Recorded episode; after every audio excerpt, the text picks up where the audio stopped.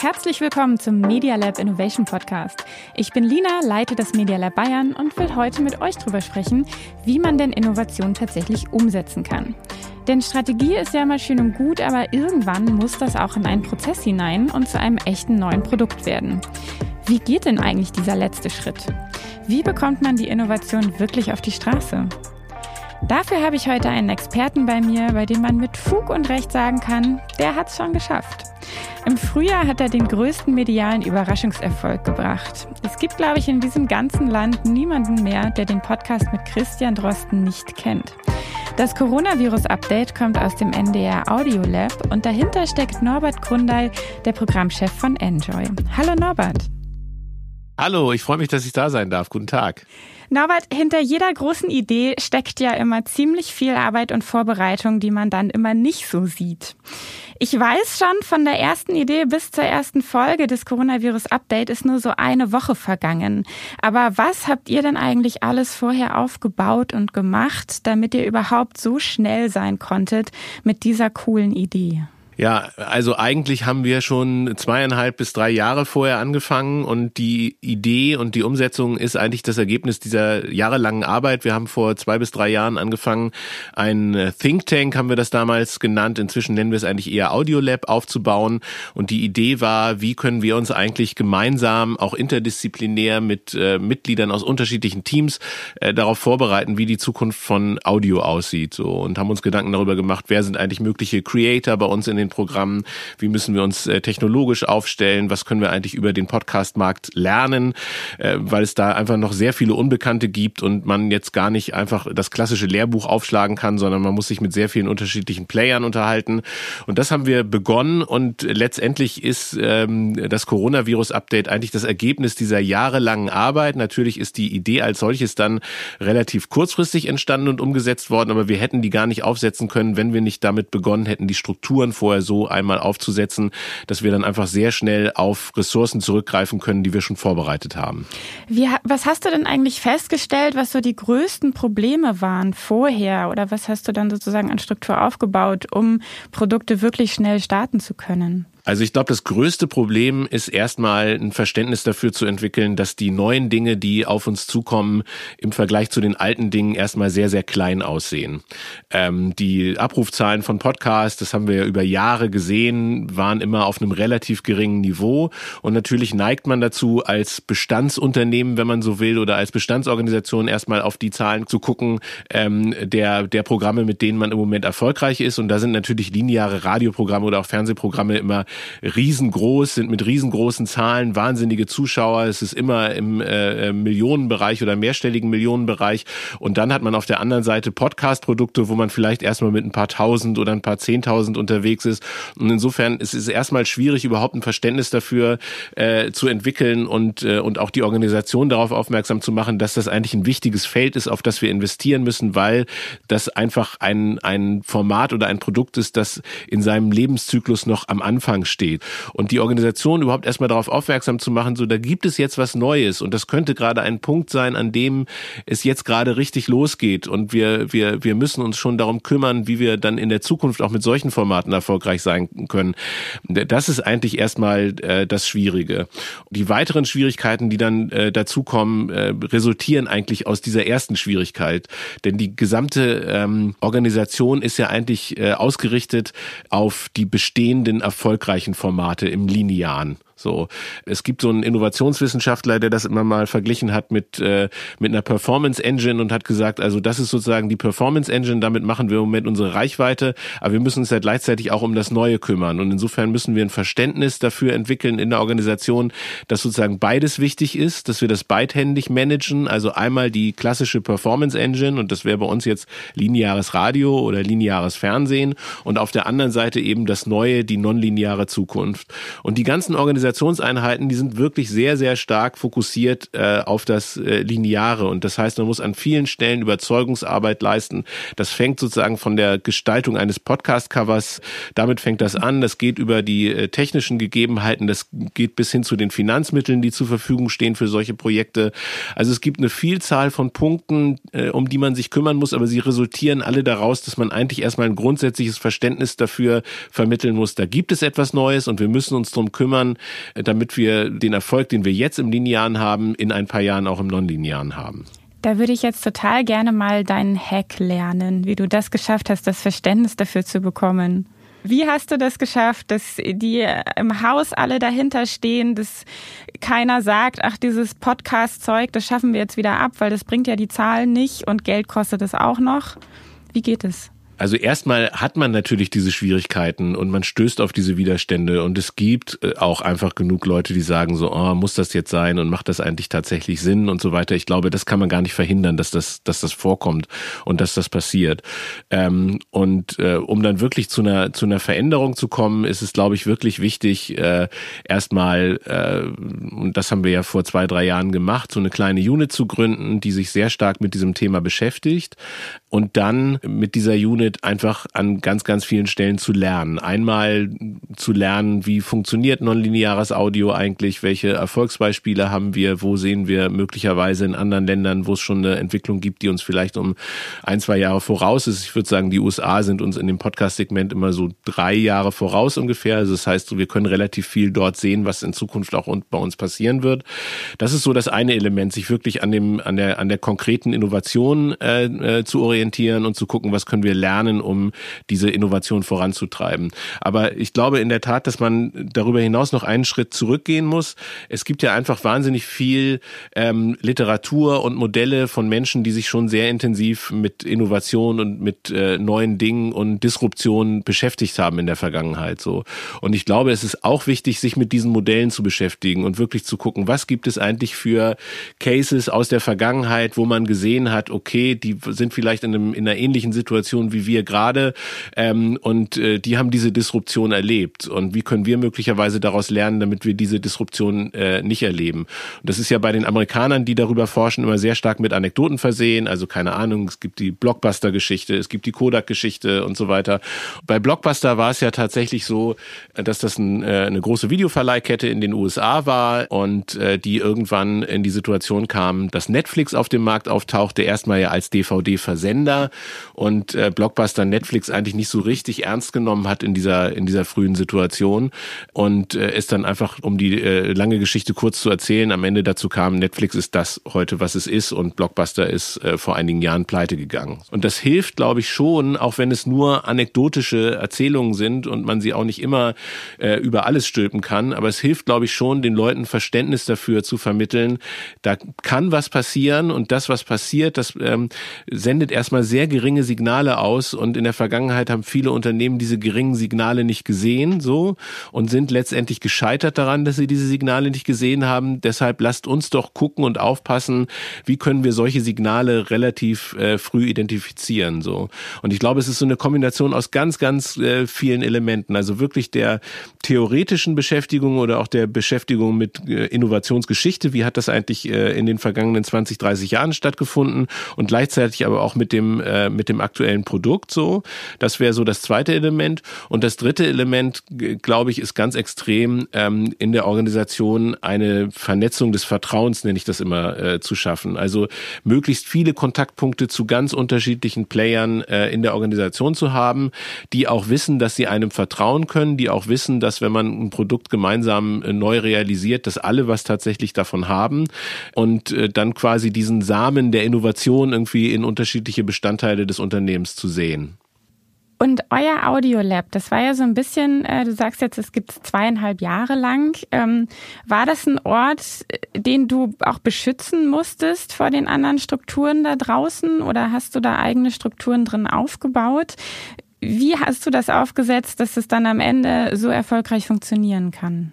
Was wir gemacht haben und was sich wirklich für uns äh, als wichtig äh, erwiesen hat, ist, wir haben von Anfang an versucht, das als Hybridmodell äh, aufzubauen, weil ich eigentlich davon überzeugt bin, dass Innovation möglichst nicht in Einheiten passieren sollte, die völlig abgehoben sind von der Produktseite. Weil ich, ich schon die Erfahrung habe, dass solche Units dann immer auf sehr viel verrückte Ideen kommen, die aber eigentlich mit der Realität nichts zu tun haben und dann kann man viele Preise gewinnen, aber man gewinnt halt in den meisten Fällen nicht viele Hörerinnen und Hörer damit, so, weil man macht irgendwelche strangen Geschichten, äh, die man sich ausgedacht hat. Und deswegen war unsere Idee von Anfang an zu sagen, okay, wir nehmen Leute, die in einzelnen Bereichen, also bei einem Programm beispielsweise bei NDR Info oder bei NDR Kultur oder bei Enjoy oder bei NDR 2 äh, arbeiten und dort auch schon Innovationen äh, mit vorantreiben.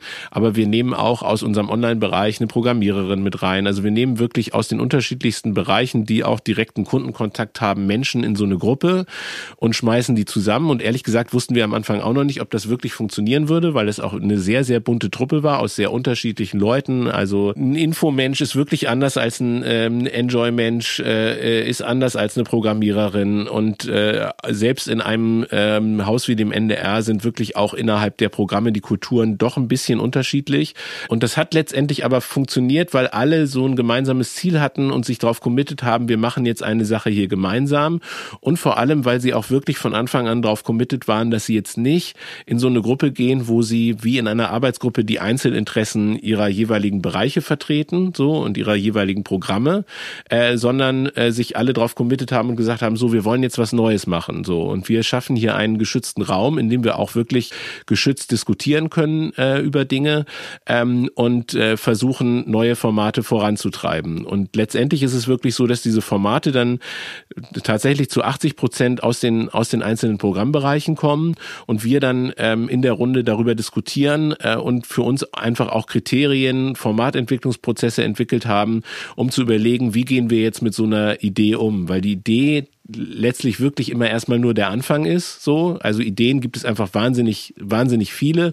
Und die Frage ist ja, passen diese Ideen ähm, in das Portfolio, das wir erreichen wollen? Ähm, erfüllen diese Ideen bestimmte Kriterien, dass wir wirklich glauben, das äh, könnte tatsächlich äh, erfolgreich werden? Passt das eigentlich in einen Zeitplan von Veröffentlichungen, die wir machen wollen, damit wir äh, die Produkte auch zu einem Zeitpunkt äh, rausbekommen und gemeinsam promoten können, dass sie auch tatsächlich erfolgreich sein können, so. Und das ist im Grunde der, der, der, der Sinn dieser Gruppe, das einfach zentral ein bisschen besser zu steuern, aber gleichzeitig die dezentralen Ideen, die da entstehen, dann auch zu fördern. Und die Gruppe ist äh, Vollzeit da oder, oder kümmert sich Vollzeit nur um das Lab oder nebenbei? Nee, also nebenbei wäre jetzt auch ein bisschen untertrieben. Die äh, Kollegen sind halt unter, Kolleginnen und Kollegen sind halt unterschiedlich freigestellt für, für diese Tätigkeit, aber wir haben auch ein paar Leute, die Vollzeit da drin sind, um das Ganze zu koordinieren äh, und zu steuern. Aber ich glaube echt, dass dieser Faktor, dass die gleichzeitig verankert sind in der Redaktion und in einem Team, das ohnehin an einem Produkt gerade eng an den Nutzerinnen und Nutzern arbeitet, dass uns das auch einfach total geholfen hat. So hätten wir die jetzt komplett entsandt, dann wären sie wahrscheinlich eher stärker abgekoppelt gewesen äh, von der jeweiligen Organisationseinheit, aus der sie kommen. Und so haben wir wirklich einen Weg, wo sie auf der einen Seite wirklich in der Organisationseinheit äh, arbeiten und auf der anderen Seite für das Lab arbeiten. Und für uns hat sich die Kombination bisher jedenfalls äh, ganz gut bewährt.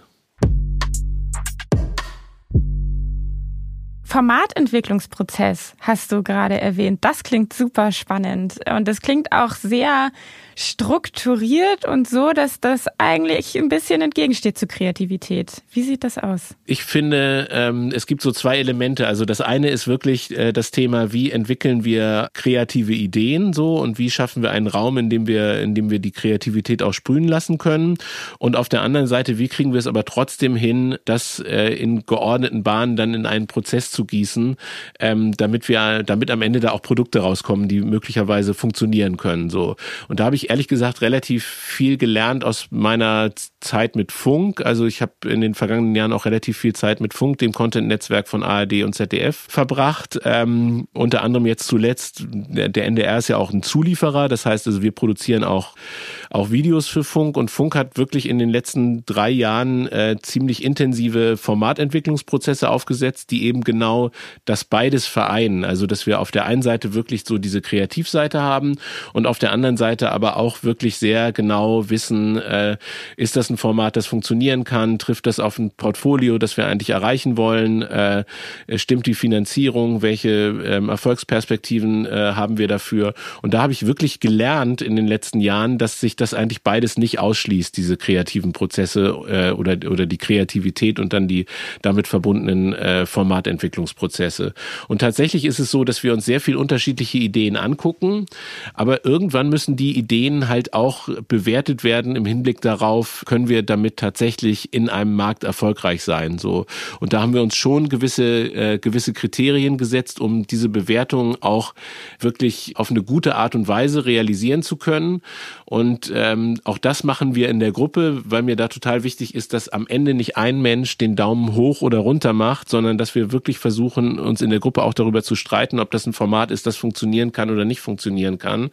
Am Ende kann es immer mal sein, dass es einer einzeln entscheiden muss, aber in den meisten Fällen haben wir es bisher eigentlich hingekriegt, dass wir, dass wir das schon in der Gruppe auf eine, auf eine gute Art und Weise entscheiden konnten. Hast du da einmal ein Beispiel, wie das genau aussieht und was für Kriterien ihr dann da auch ansetzt? Wir arbeiten zum Beispiel immer wieder mit, äh, mit dem Value Proposition äh, Canvas von Alexander Osterwalder, um einfach zu gucken, äh, ist das ein Produkt, das tatsächlich äh, eine Zielgruppe treffen kann und wie treffen wir mit dem Produkt dann am Ende die Zielgruppe? Weil wir meistens die Erfahrung gemacht haben, dass die, es gibt eine erste Idee und die Idee ist aber noch nicht sonderlich äh, konkret oder verfeinert. Und dann ist die Frage, äh, lass uns doch mal gucken, ob wir diese Idee mit einer potenziellen Kunden- oder Nutzergruppe zusammenbekommen. Ähm, vielleicht auch mal in einem frühen Stadium schon testen können. Manchmal besteht der Test auch einfach nur darin, sich mit potenziellen Nutzerinnen und Nutzern zu unterhalten. Manchmal besteht er darin, äh, einen kleinen Prototypen zu basteln und den dann äh, Nutzerinnen und Nutzern vorzuspielen. Aber so ein klassischer Schritt in der, in der, in der Formatentwicklung ist wirklich, sich mit diesem Value Proposition Canvas auseinanderzusetzen und, und zu gucken, okay, also wie sieht der potenzielle Kunde, die potenzielle Kundin für diesen Podcast aus? Welche Pain Points könnte sie äh, unter Umständen haben? Welche Gains könnten wir entwickeln, damit es äh, der Person äh, besser geht durch den Podcast? Welche Jobs würde dieser, dieser Podcast erfüllen? Das Jobs-Modell ist für uns auch ein ganz entscheidendes. Also ähm, das sind die Jobs to be done, die äh, Osterwalder auch mit erwähnt, genau die Jobs to be done und da gibt's ja irgendwie zwei Erfinder, aber ein, ein Erfinder ist halt Clayton Christensen, der, ähm, der auch den Begriff der disruptiven Innovation geprägt hat, der dieses wirklich super empfehlenswerte Buch Innovators Dilemma geschrieben hat und das, äh, die, die Jobs to be done ähm, waren auch sozusagen ein Teil, so, so ein Nebenprodukt in diesen ersten Büchern, die er, die er geschrieben hat.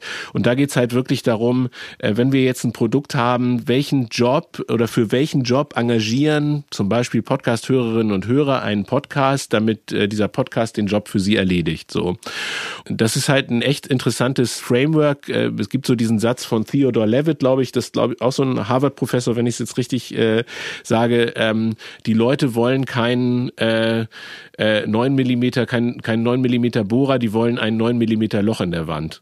Ich finde es total spannend, weil das Value Proposition Canvas und die Jobs to be done sind tatsächlich das, was wir unseren Startups auch immer als erstes unter die Nase halten und unseren Entrepreneuren, wenn die mit einer Idee zu uns kommen ins Media Lab Bayern. Und ähm, wann immer ich mit Medienhäusern darüber spreche, da kommt immer so ein leises Zweifeln von wegen so, ah ja, also die Startups, die können das ja machen. Ähm, aber bei uns funktioniert das ja alles ganz anders. Ähm, deswegen total cool, einmal auch zu lernen und zu hören, dass äh, das eben im klassischen Radioalltag beziehungsweise im innovativen Alltag bei einem klassischen Sender auch so gut einsetzbar ist. Das bedingt ja aber auch, und das ist das, was ich bei bei uns auch immer sehe, man muss so ein bisschen in die Köpfe bekommen, das Nutzerdenken und eigentlich auch wissen, wie denn der Nutzer da draußen, die Hörer da draußen, was für Probleme die haben. Und da muss ich jetzt noch mal kurz nachfragen, wie hast du denn das eigentlich bei euch in die Redaktion und in das Audiolab reinbekommen, dass da irgendwie dieser Nutzergedanke auch so stark vorhanden ist. Weil ich finde, man hat es auch gemerkt beim Coronavirus-Update, wo ihr dann irgendwann mit den ähm, äh, Transkriptionen angefangen habt und dann einfach den Volltext noch online gestellt habt, so dass es halt für die Redaktion funktioniert hat, einfach Aufhörer Nachfrage. Das sind ja alles Dinge, die man dann sieht, wenn man halt sich sehr mit den Hörern und mit den Nutzern beschäftigt. Wo kam das her? Gut, also beim Coronavirus-Update muss man wirklich sagen, da haben also aus sich heraus Katharina Mahnholz, die das bei uns betreut, und Corinna Hennig einfach einen sensationellen Job gemacht, weil die wirklich diese ganzen Nutzer, das ganze Nutzerfeedback, das kam, und es war einfach mega viel, sofort sortiert und, und an vielen Stellen umgesetzt haben. Ein paar Sachen konnten wir gar nicht umsetzen, weil es dann einfach zu aufwendig geworden wäre, so. Aber die haben wirklich sehr schnell die beiden, die Sachen identifiziert und dann, und es dann einfach gemacht, so relativ schnell. Ich glaube, dass Radio grundsätzlich natürlich erstmal den Vorteil hat, dass Radio sich schon sehr lange damit beschäftigt, äh, wie, wie Nutzerinteressen äh, sind. So, also Radio wird ja schon traditionell immer sehr stark beforscht. Äh, also es gibt sozusagen die kontinuierliche Mediaanalyse, es gibt äh, Positionierungsstudien, die gemacht werden. Es wird relativ viel Musikforschung gemacht. Also die meisten Radiosender telefonieren äh, über, über Marktforschungsinstitute jede Woche oder alle zwei Wochen mit Hörern und spielen den Musik vor und fragen die, was denen gefällt.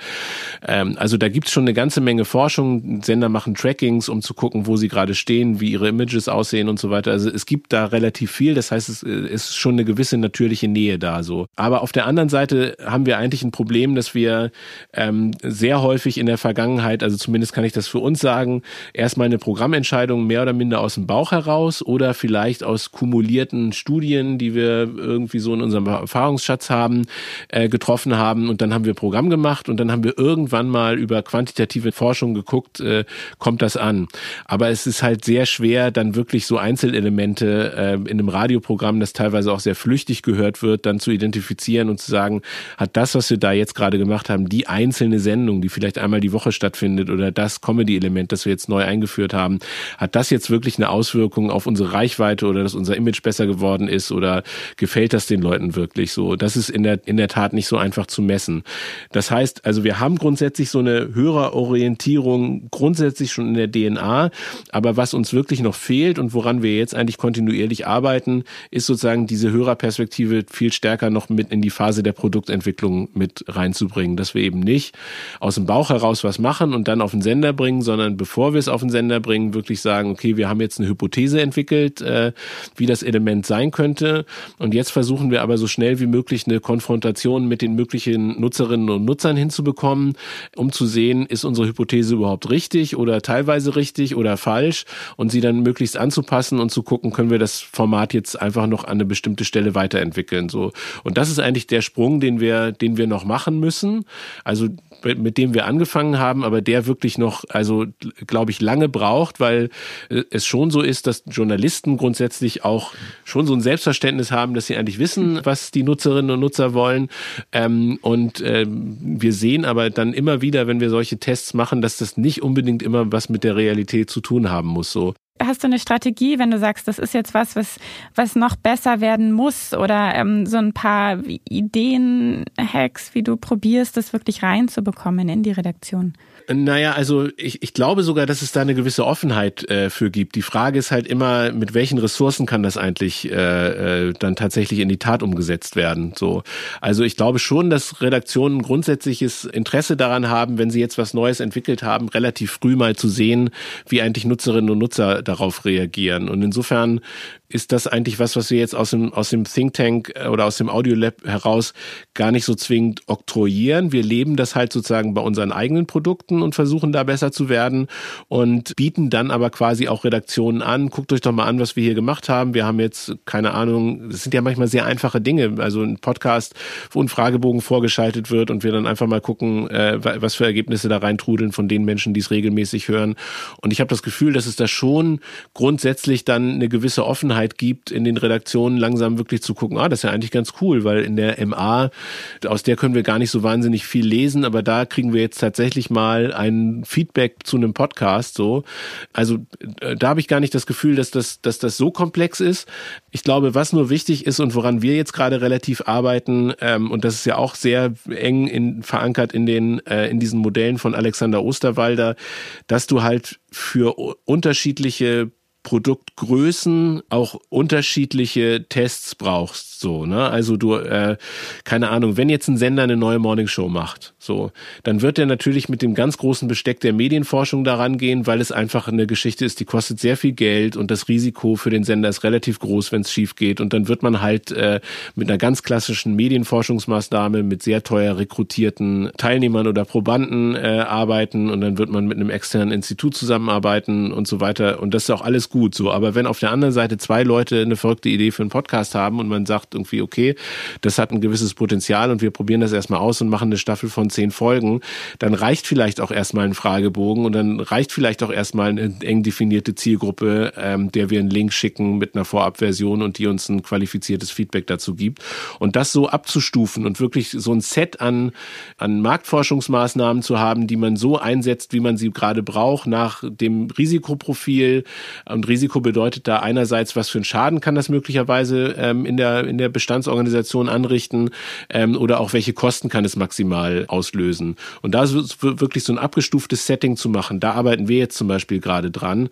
Da ist oft die Kommunikation mit den, äh, mit den Redaktionen äh, gar nicht das Problem, sondern eher, wie kriegen wir das kapazitätsmäßig hin, wie stimmen wir das auch mit einer Medienforschung ab, weil da glaube ich auch dann ganz wichtig ist zu sagen, so ja, es gibt sozusagen von den offiziellen Marktforschern super zertifizierte, perfekte Zahlen so, ähm, aber im Produktentwicklung Entwicklungszyklus brauchen wir halt auch Zahlen und das können halt auch manchmal welche sein, die äh, Medienforscher vielleicht nicht mit spitzen Fingern anfassen würden, die uns aber trotzdem helfen, so ein bisschen den, äh, den Daumen in die Luft zu halten, um zu gucken, ob das Format in die richtige Richtung geht.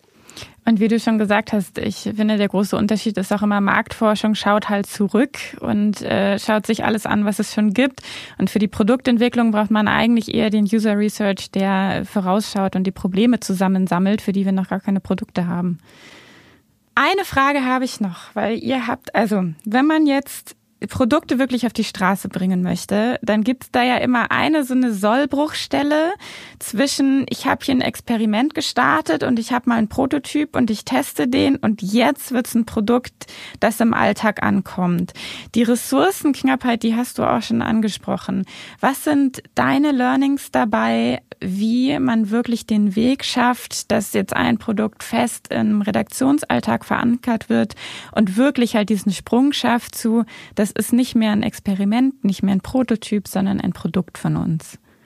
Also das ist wirklich ganz schwer, weil wir auch in der Vergangenheit gesehen haben, dass das auch schiefgehen kann. So, ähm, wenn in den Redaktionen oder in den bestehenden Programmen oder Marken äh, einfach noch keine Units sind, die wissen, was sie mit diesem Produkt dann anfangen sollen.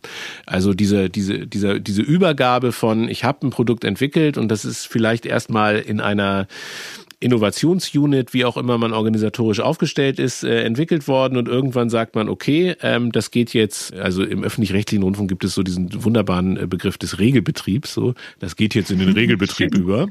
Ähm, da haben wir in den vergangenen Jahren wirklich gesehen, auch, auch bei Funk, also weil das da auch ein Thema ist, aber auch bei uns, äh, dass das äh, nicht ganz einfach ist und dass man eigentlich, äh, bevor man diese Übergabe macht, sich sicher sein muss, dass man auch in dem Regelbetrieb oder in der bestehenden Organisation Kompetenzen geschaffen hat und Leute sitzen hat, die tatsächlich wissen, wie sie mit dem Produkt jetzt äh, idealerweise umgehen. So, wenn das nicht der Fall ist, dann geht's auf jeden Fall schief, würde ich sagen. Habt ihr das schon mal geschafft? Weil das, diesen Konflikt, den höre ich ganz oft und den hat auch nicht nur die Medienbranche noch nicht rausgefunden, sondern viele, viele andere Branchen auch, wo immer die Frage ist, sollen die Leute, die das Produkt erfunden, aufgebaut haben, das weitermachen, dann muss ich da wieder Leute nachbesetzen oder gebe ich das Produkt in ein anderes Team rüber und ähm, die können dann damit nichts anfangen. Also unterschiedlich. Also beim Coronavirus-Update beispielsweise, ähm, da haben wir es so gemacht, dass es eigentlich, würde ich sagen, zu 80 Prozent im Regelbetrieb inzwischen ähm, angesiedelt ist. Äh, so. Aber da hatten wir halt wirklich den Vorteil, dass wir durch diese äh, Hybridorganisation, die ich vorhin geschildert habe, einfach äh, die Kapazitäten über die letzten Jahre auch in diesen Bereichen, in den unterschiedlichen Bereichen schon geschaffen haben. Ne? Das heißt also, wir ähm, haben schon relativ früh angefangen, auch mit in der Info an solchen Projekten zu arbeiten. Wir hatten mit Corinna Hennig, äh, die jetzt äh, den Podcast moderiert, schon einen anderen Podcast mal gemacht, so dass sie sozusagen in dieser Thematik schon drin war. Also das heißt, wir hatten einfach schon Ankerpunkte in der Redaktion, ähm, die die vorbereitet waren darauf, so und ähm, die dann dafür gesorgt haben, dass wir ein Setting hatten, in dem man das dann einfach super realisieren konnte. So und ich glaube, es hängt auch immer ein bisschen von dem von dem Produkt ab. Ne? Also bei beim beim Coronavirus-Update war es ja wirklich so, das ist ja ein Produkt, das eigentlich wie gemalt ist für eine Wissenschaftsredaktion, wenn sie sozusagen auch auf Podcast vorbereitet ist. Und ähm, wir hätten das ja gar nicht so gut realisieren können, äh, wenn wir nicht diese tolle Wissenschaftsredaktion hätten mit den Leuten, die die Kompetenz haben und die einem Christian Drosten auch auf Augenhöhe tatsächlich begegnen können und dem halt auch Fragen stellen, bei denen er das Gefühl hat, das sind jetzt äh, Fragen von jemandem, der sich richtig auf das Gespräch vorbereitet hat. So, da hatten wir einfach den großen Vorteil, dass wir diese Redaktion hatten und dass diese Redaktion schon vorbereitet war, ähm, auf, äh, auf diese Situation jetzt äh, tatsächlich was Neues zu machen. Manchmal sind, ist es dann aber auch eine bei uns auch eine externe Produktionsfirma, mit der wir zusammenarbeiten und wo wir einfach dann nur die redaktionelle Betreuung in Anführungszeichen in der in der bestehenden ähm, Redaktion haben. Aber unser Ziel ist es eigentlich in allen Programmbereichen jetzt wirklich Ressourcen umzuschichten ähm, aus dem linearen Programm für nonlineare Formate, um da einfach vorbereitet zu sein ähm, und aus diesem Hybridmodell heraus halt gemeinsam Dinge zu entwickeln, die dann nach einer gewissen Entwicklungsphase auch in diesen Redaktionen betreut werden. Aber in der Tat ist das einfach ein super kritischer Punkt. Und zur Frage, sollen das jetzt die weitermachen, die es entwickelt haben oder, ähm, oder geben die das ab? Auch, äh, ich glaube, auch das kann man super schwer pauschal beantworten. So. Also das hängt halt sehr stark vom, äh, vom Format ab. Wenn die jetzt total prägend dafür sind, so, dann würde ich die da auch erstmal äh, grundsätzlich drin lassen. Und wenn wir aber die Fähigkeiten haben und wenn wir schon vorbereitete Fähigkeiten in den jeweiligen Abteilungen oder Bereichen haben, das wirklich zu übernehmen, dann könnte man auch drüber nachdenken, es zu, zu übernehmen übernehmen. Aber also du hast total recht, es ist wirklich der heikelste Punkt, den man sich vorstellen kann, irgendwann zu sagen, so, wir übergeben das jetzt, weil auch bei uns ist es in diversen Fällen schon schiefgegangen. Also ich äh, glaube, wir müssen da auch alle einfach noch so ein bisschen weiter mit rumexperimentieren und den wirklich heiligen Gral an dieser Sollbruchstelle haben wir noch nicht gefunden. Aber ich finde schon total spannend, dass du sagst, mit eurem Hybridmodell geht es zumindest so ein bisschen besser und dann dadurch, dass man halt einen Fuß noch woanders verankert hat, ist vielleicht der, der Übertritt dann auch so ein bisschen leichter in den Regelbetrieb, schönes Wort, zu kommen.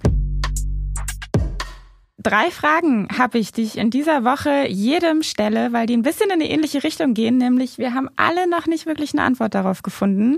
Und wenn wir von jedem Mal so seine Ideen zusammensammeln, dann kommen wir vielleicht alle einen Schritt weiter.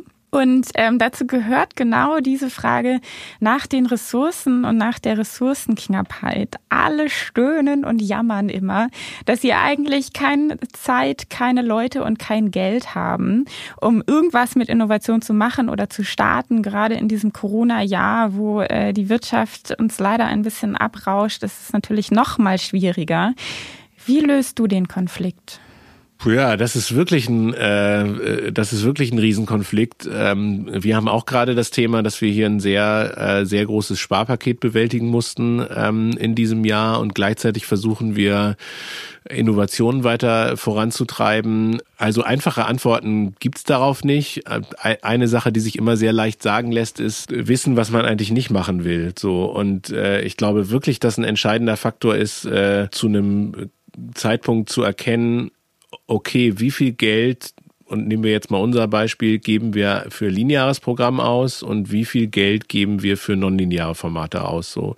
Und da muss man äh, de facto sagen, dass natürlich die, die Mittel, die wir für lineare Formate aufwenden, äh, also im Moment noch riesengroß sind und äh, die Mittel, die, die wir für nonlineare äh, Formate ausgeben, noch verhältnismäßig klein. Und äh, ich glaube schon, dass wir uns die Frage stellen müssen, wie sieht Mediennutzung eigentlich in fünf Jahren aus so ähm, und wie groß wollen wir als Medienanbieter sein und welche Entscheidungen müssen wir jetzt, was die Ressourcenverteilung angeht, eigentlich tatsächlich treffen. Und da werden wir auf bestimmte alte Dinge einfach, glaube ich, verzichten müssen, um neue Dinge auszuprobieren. Aber es ist natürlich überhaupt nicht einfach, sondern äh, wirklich komplex, weil ähm, das auch sehr viel damit zu tun hat, so äh, an welchen Stellen können wir mit Mitarbeiter weiterentwickeln, an welchen Stellen müssen wir auch neue Kompetenzen für uns aufbauen. Also das ist eine, eine ewige Herausforderung, aber ich glaube, sie hängt auch sehr stark damit zusammen, welche strategischen Entscheidungen treffen wir eigentlich vorher. Und wenn wir die treffen, dann können wir eigentlich auch die, äh, die Ressourcen umwidmen. Aber es geht halt nicht beides. Das ist, glaube ich, eher die Schwierigkeit. Und viele wollen immer beides so und kein Risiko eingehen bei dem, was sie bisher gemacht haben. Und ich glaube, ähm, wenn man eine strategische Entscheidung trifft, dann ist es auch immer eine harte strategische Entscheidung. Und die bedeutet auch, okay, ich begebe mich jetzt in ein Wagnis, die Zukunft ist ungewiss und ich investiere jetzt in etwas, von dem ich noch nicht weiß, ob es erfolgreich ist. Und das fällt uns so schwer, weil wir mit den, den alten Dingen und dem Linearen, da kennen wir uns so gut aus, da gibt's keine Ungewissheit, es ist immer alles irgendwie gut gegangen. Ähm, aber das bedeutet halt nicht, dass es die nächsten 20 Jahre auch einfach noch so gut geht. Insofern müssen wir da einfach ins kalte Wasser springen. Das ist ein super Plädoyer bei den Innovationsthemen kommt ja immer irgendwann irgendwer an und fragt, was ist denn dabei eigentlich rausgekommen? Und dieses Thema KPIs für Innovation, das treibt mich auch sehr um, weil das natürlich was ist, womit wir uns auch sehr viel beschäftigen. Hast du für dich schon eine Lösung gefunden, wie du Innovation misst? Auch noch nicht wirklich. Ähm, denn das Problem ist ja wirklich, also ähm, welche Risiken sind wir bereit einzugehen, so und äh, und wie messen wir diese diese Risiken dann? Für uns ist es echt immer äh, noch eine Herausforderung zu überlegen, wie können wir tatsächlich äh, gute KPIs entwickeln für für Formate, weil KPIs also haben ja zwei Funktionen. Also zum einen kann ich meinen Erfolg messen, zum anderen kann es mir aber auch passieren, dass wenn ich die falschen KPIs setze, dass ich, dass ich eigentlich die Strategie damit konterkariere, weil ich dann einfach zu vorsichtig werde beispielsweise so. Und was ich glaube, was wirklich wichtig ist, bevor wir überhaupt in die Messung gehen und deswegen war mir vorhin dieser Punkt mit den Prozessen auch so wichtig und dieses Spannungsverhältnis zwischen Kreativität und Prozessen, weil das natürlich eigentlich eng verbunden ist, sowohl mit dem Erfolg als auch mit der Ressourcenfrage. Wir haben nicht unendlich Geld, wir können nicht jede Idee realisieren, die wir realisieren wollen, so. Und das heißt, wenn das so ist, dann müssen wir es ein bisschen steuern und dann brauchen wir klare Kriterien, nach denen wir entscheiden, ob wir jetzt mit einem Produkt nach vorne gehen und das Geld investieren oder ob wir es halt unter Umständen lassen. So, deswegen ist der erste Schritt wirklich erstmal diese Prozesse einzuführen und also da wäre für mich zum Beispiel ein Leading KPI, dass man wirklich sagt, okay, also wir wollen, dass 95 Prozent aller unserer Projekte über einen klassischen äh, Formatentwicklungsprozess ähm, realisiert werden. So, ne? Also das, das wäre jetzt erstmal ein, ein, ein Leading-Faktor, ähm, der jetzt noch nicht den Erfolg tatsächlich am Ende misst, aber wo es erstmal darum geht, was geben wir eigentlich in die Prozessmaschine rein, so ohne zu wissen, was aus der Prozessmaschine tatsächlich rauskommt. Ab wann sagst du denn, es funktioniert etwas? Diese zwei Ideen. Das hängt sozusagen vom Produkt ab, würde ich sagen. Ne? Also wenn ich jetzt einen Sex-Podcast machen würde, dann wären die KPIs halt andere, als wenn ich einen Literatur-Podcast mache oder, äh, oder, oder, oder ein totales Spartenthema. Also ich glaube, es, es gibt sozusagen, es ist schwer, das, äh, das zu verallgemeinern und deswegen ist in unserem, in unserer Idee eines Formatentwicklungsprozesses und so machen wir es auch bei Funk ein Bestandteil halt immer, dass wir uns, wir committen uns auf Ziele, auf quantitative und auf qualitative Ziele. Also da wären wir dann sozusagen wieder beim äh, Controlling Marketing. Und die sind aber wirklich äh, der Situation des Formats äh, und dem Format an sich und der Situation in der Zielgruppe und der Plattform dann entsprechend angepasst. Und dann haben wir regelmäßige Review-Meetings, wo wir uns zusammensetzen und gucken, ob wir die Ziele tatsächlich erreicht haben. Und die haben, und das finde ich auch sehr sympathisch, die haben auch eine gewisse Leichtigkeit so. Ne? Also das ist jetzt keine, da wird jetzt niemand geköpft, wenn äh, die, äh, wenn die Zahlen noch nicht stimmen, sondern man unterhält sich einfach darüber, wo sind wir jetzt, woran könnte es gelegen haben und und so weiter. Wie können wir aus den Sachen, die wir vielleicht in der Vergangenheit nicht so gut gemacht haben, äh, für die Zukunft lernen und dann gucken wir weiter. Und natürlich sind wir auch bereit, dann irgendwann Formate zu lassen, so, ähm, wenn wir sehen, dass es einfach keinen Sinn macht. Aber ich glaube wirklich, dass die, dass die Ziele halt wirklich an das Produkt ähm, angepasst äh, werden können. Und manchmal kann man dann halt sagen, okay, das ist ein Produkt, in das investieren wir so viel Geld, ähm, da wollen wir äh, mindestens 300, 400.000 äh, Podcast-Abrufe äh, pro Folge haben haben. Und manchmal kann es aber auch wirklich ein Spartenprodukt sein, wo man sagt, okay, wir sind vielleicht in der Zielgruppe unterwegs, die ist jetzt noch gar nicht so podcast-affin, aber wir wollen früh einen Einstieg haben und da sind wir jetzt mit der Zahl, die wir erreichen, erstmal, erstmal zufrieden, weil wir einfach das Potenzial sehen, da über einen längeren Zeitraum einfach noch zu wachsen mit einer Zielgruppe, die jetzt sich äh, Podcast erst zu eigen macht. Super spannend. Ich glaube, ich könnte noch zwei Stunden weiter mindestens Dinge von dir lernen und dir zuhören, wie ihr Sachen aufgesetzt habt und gemacht habt. Aber ganz nutzerzentriert haben wir ja versprochen, dass das in dieser Woche alles nicht so lange dauert und ähm, man mit nur ein bisschen Zeitansatz seine eigene Innovationsstrategie aufbauen kann. Deswegen zum Abschluss noch ein Satz von dir. Was ist denn dein wichtigster Tipp, den jeder Innovation Manager wissen muss? Ein Tipp. Ähm, also ich glaube wirklich, dass man sich nicht kirre machen lassen darf, sondern dass man schon sein Ziel grundsätzlich immer weiter verfolgen sollte. Ich glaube, dass äh, man sich einfach klar machen muss, dass wenn man sich mit dem Thema beschäftigt, dass man dann auch immer auf Konflikte stoßen wird. So. Und mehr Konflikte, als wenn man sich einfach nur mit, mit den Sachen beschäftigt, die man schon immer so gemacht hat. So. Und die treten an ganz vielen Stellen auf und die treten aus unterschiedlichen Gründen auf, weil manche Teile der Organisation noch nicht darauf vorbereitet sind, weil manche Teile der Organisation das eher ablehnen und gar nicht diese Veränderung wollen. So. Und man muss sich einfach immer klar machen, okay, wir haben diese Konflikte und es ist einfach völlig natürlich, dass diese Konflikte da sind. So. Und lasst uns einfach über diese Konflikte reden und versuchen das eher auf die Metaebene zu ziehen, äh, weil das einfach total Sinn macht, weil hinter den ganzen kleinen Konflikten, mit denen man sich auseinandersetzen muss, verbirgt sich eigentlich eher ein großes Ganzes. Und das hat einfach damit zu tun, dass dieser Konflikt zwischen dem, was wir bisher immer so gemacht haben und dem, was jetzt als Neues kommt, der ist einfach da äh, und der muss, der muss besprochen werden. Aber man sollte sich nicht davon verrückt machen lassen, so, sondern es einfach als natürliche Gegebenheit und äh, Teil des Jobs ansehen. Nicht verrückt und nicht kirre machen lassen, finde ich ein fantastisches Abschlussplädoyer für diesen Kurs. Lieber Norbert, ganz herzlichen Dank für all deine Insights und dass du mit dabei warst. Vielen Dank, danke euch. Wenn ihr noch mehr über Innovation wissen wollt, dann hört doch auch mal in die anderen Folgen hinein. Wir haben ganz viele Themen rund um Geschäftsmodelle, um eine Datenstrategie oder auch wie man seine eigenen Ideen startet in diesem Podcast mit drin. Und wenn ihr noch mehr wissen wollt, könnt ihr auf medialab.de vorbeischauen. Da gibt's Reports und Infos rund um die Frage, wie man die Zukunft der Medien bauen kann. Und ich würde mich total freuen, wenn ihr irgendwas davon anpackt. Bis dahin, bleibt innovativ.